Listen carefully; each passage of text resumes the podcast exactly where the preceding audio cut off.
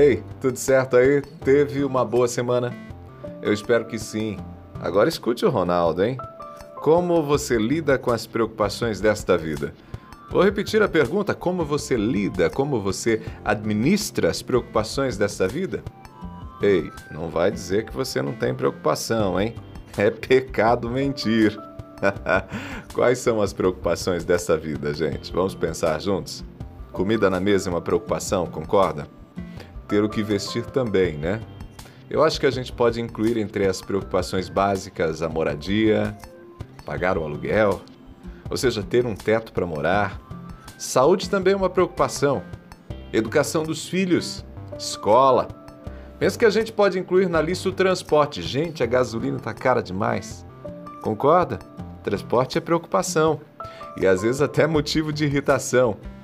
Nessa vida moderna, ainda são preocupações a disponibilidade de internet, o aparelho de celular, o constante investimento na carreira, no trabalho. Essas coisas por vezes nos consomem. Mas sabe de uma coisa? As preocupações dessa vida podem se tornar um problema ainda maior. Quer saber? No Evangelho de Marcos, capítulo 4, a gente encontra a parábola do semeador. Lembra da parábola? Jesus fala do semeador que joga as sementes no campo. Umas caem à beira do caminho, outras em solo rochoso, outras entre os espinhos, enfim. Vai lá e dá uma olhadinha. Capítulo 4. Depois de contar a parábola para a multidão, os discípulos que não tinham entendido a mensagem pediram para que Jesus explicasse a história.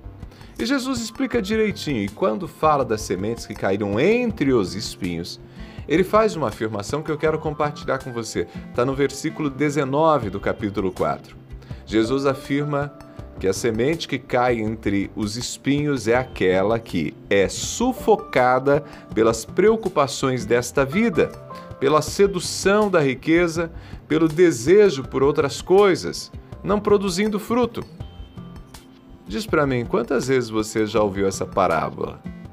Mas quantas vezes você observou atentamente o verso 19, esse que eu citei? E aí, ao observar, você pensou em você.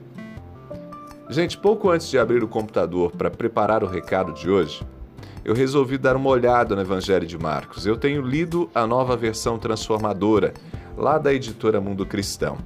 E aí, quando eu abri o Evangelho de Marcos, o verso 19 estava lá, parecia em destaque. Eu fui profundamente impactado. Será que as preocupações dessa vida não têm ocupado a minha mente a ponto de impedir que a palavra de Deus fale ao meu coração? Será que as preocupações dessa vida não têm me impedido de ser o Cristo na vida de quem precisa conhecê-lo?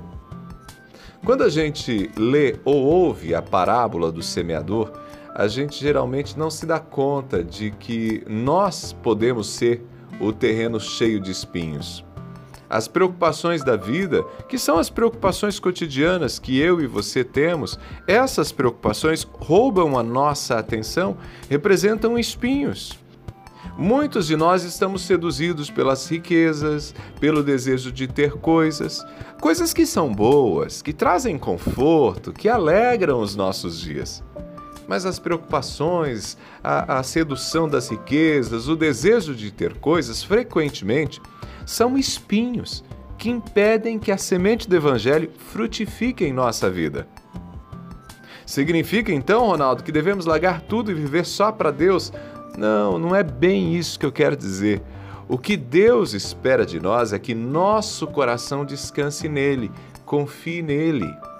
Quando a gente exercita a fé e busca em primeiro lugar o reino de Deus, a gente não deixa de ter e nem de precisar de tudo aquilo que geralmente causa preocupações.